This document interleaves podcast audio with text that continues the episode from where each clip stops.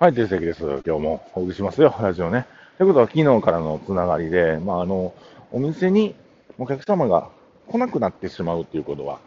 あります。えっ、ー、と、まあ、秋もあるし、あとね、あの、僕が経験したことで言うたら、あの、オープンの時に盛り上げすぎると、まあ、そのオープンの週間、イベント週間が終わった時に、急にこう、お客さんが減っちゃったりする現象が起きるんですよね。で、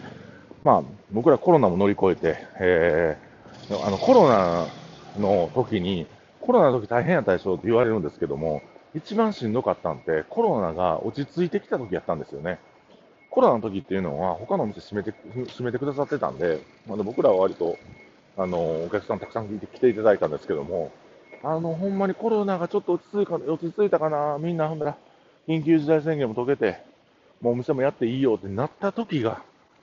一番大変でしたね。うん。他のお客さん、で、俺らのお店っていうのは、このコロナ期間中、ようさん来てくれてたから、あの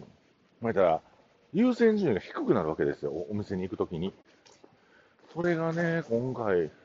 きつかったですよね。ほんで、また今、12月、忘年会シーズン入りまして、まあ、今年は忘年会、ようさん開くようなんで、その前に伸びしぶりっていうの、毎年これあるんですけど、まあ、それで今、どーんとね、落ち込んでるというか、その伸びしぶりが結構、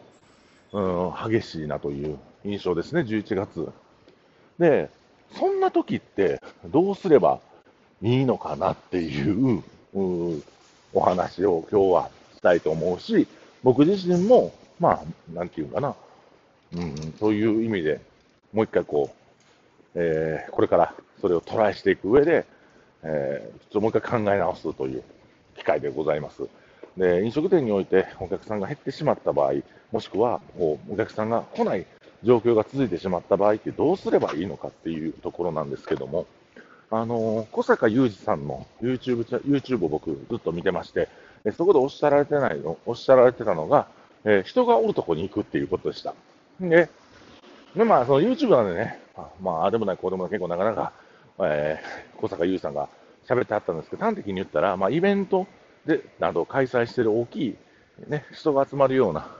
イベントに率先して出るっていうことやったんですけど、まあ、それ聞いて、まあ、確かにそうやなと思う反面、まあ、それできたら苦労せへんよなと思うんですよ。あの、冷静に考えてみてくださいね。僕だってまあ、365日店営業しながら、ね、まあ、週1回休む、体休む中で、イレギュラーでどっかに出店しようと思った場合、やっぱ人材が確保できてなかったら、それもできないじゃないですか。うん。だから、まあ、それは、従業員さんが多いような、うん、店舗だとそういうのができるんかなと思うんですけど、まあ、うちみたいな少数少数精鋭型やとなかなかそれは難しいと。だからといって指を加えて、まあ、お客さんが来るのを待つっていうのもちょっと違うかなとは思うんですけど、僕なりに、僕たちなりに、えー、考え直した、考えた、まあ、集客方法というのは、まあ、ゲストバイトを組む、やったら今まではそういうやり方ですよね。ゲストバイトを組む。で、ゲストバイトの方に集客していただくっていう形やったんですけども、まあ、こっからもうちょっと一旦僕らも抜け出さなあかんなっていうのは本心としてあります。なぜかというと、えー、ゲストバイトっていうのは、あの、他のお店も、もう今、やってますし、ゲストバイトという名称自体も当たり前のように今使われてますよね。だから、やっぱりこう、どっちかで陳腐化してしまったような印象があります。あの、すごい斬新なアイデアやったと思うし、僕がそのゲストバイト始めた時ね、天国を始めた時なんで、大体5年、6年ぐらい前なんですけど、まあ、斬新で面白くて、しかもそのゲストバイトやることに対こと自体が、まあ、お客様にとって、まあ、なんかちょっと特別感を味わえるようなことであったと思うんですけど、他店舗さんもそれをやられてしまったりする中で、やっぱこう、陳腐化したっていうのは僕正直、まあ、あの、僕自身が思うし、うん、だから、まあ、ゲストバイトっていうふうなイベントじゃないイベントちょこちょこやってんの分かります僕ら。あの、なんかね、バースデーイベントは、キッチンのバースデーイベント、あれ楽しかったですね。キッチンのバースデーイベントもそうですし、なんかこ今週で言ったら、バタヤンの紅クジラだ、あれコンパやるんですよ。そういうふうになんかその人の特性をちゃんと理解した上で、ただ単にゲストバイトを任すんじゃなくて、なんか双方を楽しめるような企画っていうのを共に立ち上げていく、うん強制していくような、強制ね、共に生かすっていうことで強制していくようなう、イベントを組んでいかないといけないな。やっぱり僕らもそのゲストバイトっていうのも、うん、お客さんがたくさん来てくれるっていうのの甘えてた部分もあるんですけど、まあ、ちょっと、俺は今、抜け出さなあかんなっていうところですよね。あとは、これね、本当に、当たるとき外れもあるんですけど、やっぱ、ちゃんと食のイベントをやっていく飲食店なんで、これが大事かなと思いますよね。食べ物のイベントをやっていく。珍しい食材を扱ってみる。本来自分のお店で扱ってなかった、えー、食材を扱ってみる。うん。これも大事です。で、あと、僕ら今やってることで言ったら、あの、店の名はっていうイベントがあるんですけど、それは各店主が入れ替わって営業をやるだけなんですよ。ただこれってお客さんがこう、その中で拡散っていうか、攪拌されるんで、わーって混ざり合っていただくので、あのー、すごく効果的にいろんなお店を知ってもらうきっかけになります。で11月の頭に勇気が隕石で2日間働いてくれたんですけども、まあ、それもいいカンフル剤となって、えー、隕石に普段来られないお客さんも行ってくださいましたし、えー、天国の常連やった人らも南千葉まで足を運んでくれたというふうに。で、何も手打たなきゃ、そら人来ないですよ。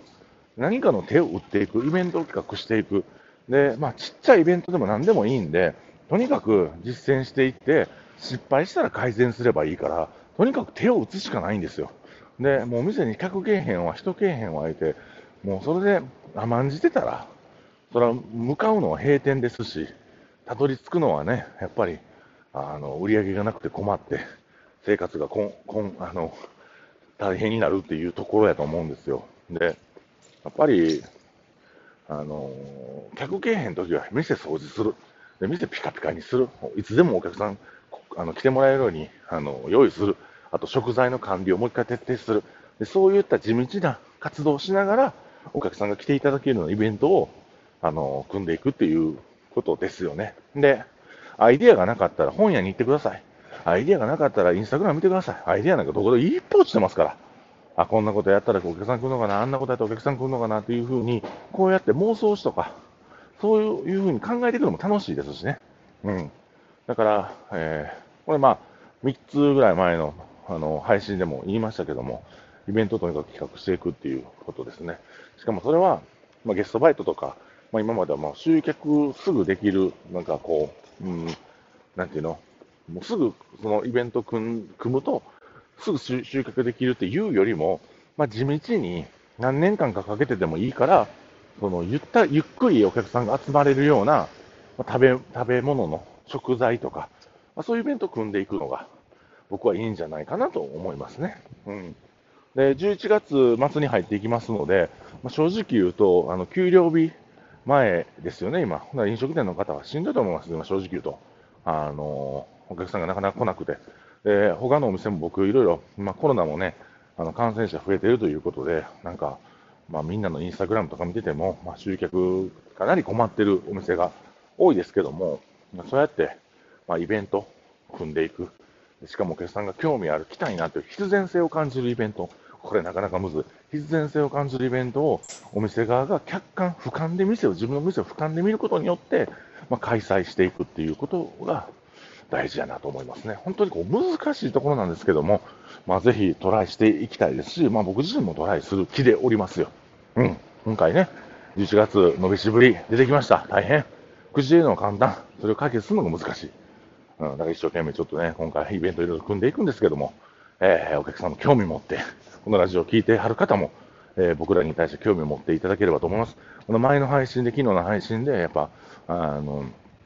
まあ、知り合いの店が閉店してしまったっていう流れから、どうやって集客を考えていくかっていうところのお話を今日させてもらいました。えー、なんかヒントになればいいんですよね、なんか。うん、でこのラジオっていうのは、まあ、お客さんも聞いてくださってるんですけど、若い飲食店をこれからやりたい方にも届けたいなと思っております。で僕らが得た H というか、えー、知見っていうのを、えー、皆さんに共有することによって、えー、飲食店、大阪の飲食店盛り上げていきたいなというふうに思っておりますね、お耳ね、ちょっと拝借してね、10分ほど喋りますけども、えー、その中で、えー、いろんなものを、うん、若い世代が感じて、えー、ね、